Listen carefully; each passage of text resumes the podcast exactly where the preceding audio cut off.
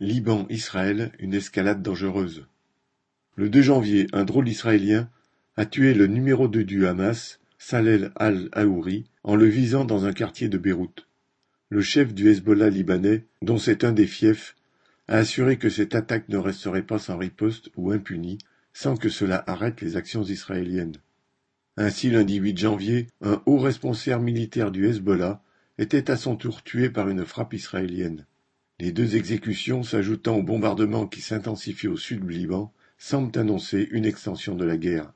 Du côté des dirigeants israéliens, ces assassinats au Liban visent à masquer leur échec à éliminer les chefs militaires du Hamas à Gaza, malgré tous les moyens mis en œuvre et le massacre de la population palestinienne. Mais ils veulent aussi profiter de la guerre à Gaza et de l'impunité dont ils jouissent pour contraindre le Hezbollah à évacuer la zone frontière du Sud-Liban, qui va du fleuve Litani à la frontière entre les deux pays. Celle-ci est une frontière de fait encore contestée, la ligne bleue entre guillemets. Israël, qui ne respecte aucune résolution de l'ONU concernant les droits des Palestiniens, n'en exige pas moins que soit appliquée la résolution 1701 qui a mis fin à la guerre de 2006 entre Israël et le Liban, en visant à établir une zone démilitarisée, Malgré tout, le Hezbollah est toujours présent dans cette zone et y tient à distance les forces israéliennes. Les dirigeants israéliens voudraient donc bien infliger un recul à ces combattants qui avaient alors réussi à tenir en échec leur armée, pourtant considérée comme la plus puissante du Moyen-Orient. Du côté du Hezbollah, jusqu'à présent, ces tirs de roquettes sur le nord d'Israël en soutien au Hamas sont restés bien mesurés, ses dirigeants préférant éviter une véritable guerre.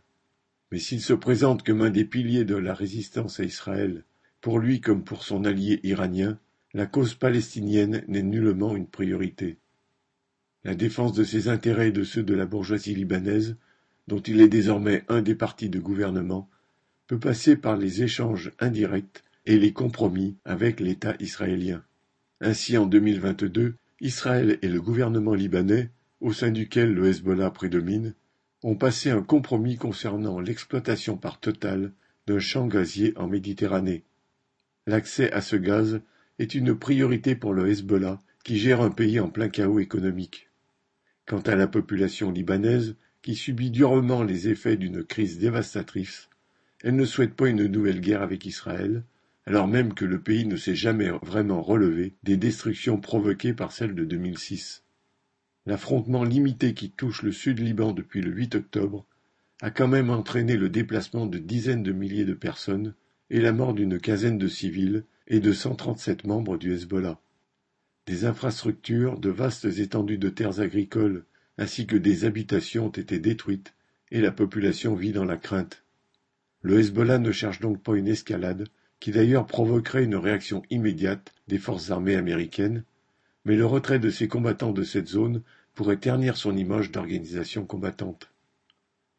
Et si un officier de l'armée israélienne chargé de la zone de combat au nord d'Israël reconnaissait que chacun des protagonistes avait intérêt à ne pas aller trop loin, cela n'arrête pas les provocations qui font que cette ligne rouge, entre guillemets, recule chaque jour davantage. Le Hezbollah est ainsi mis dans une situation qui, d'une façon ou d'une autre, l'oblige à réagir. Quand le chef de la diplomatie américaine, Anthony Blinken, en tournée dans la région, dit vouloir éviter qu'un second front s'ouvre au Liban, c'est le Hezbollah qu'il veut avertir de ne pas le faire. Leila Wada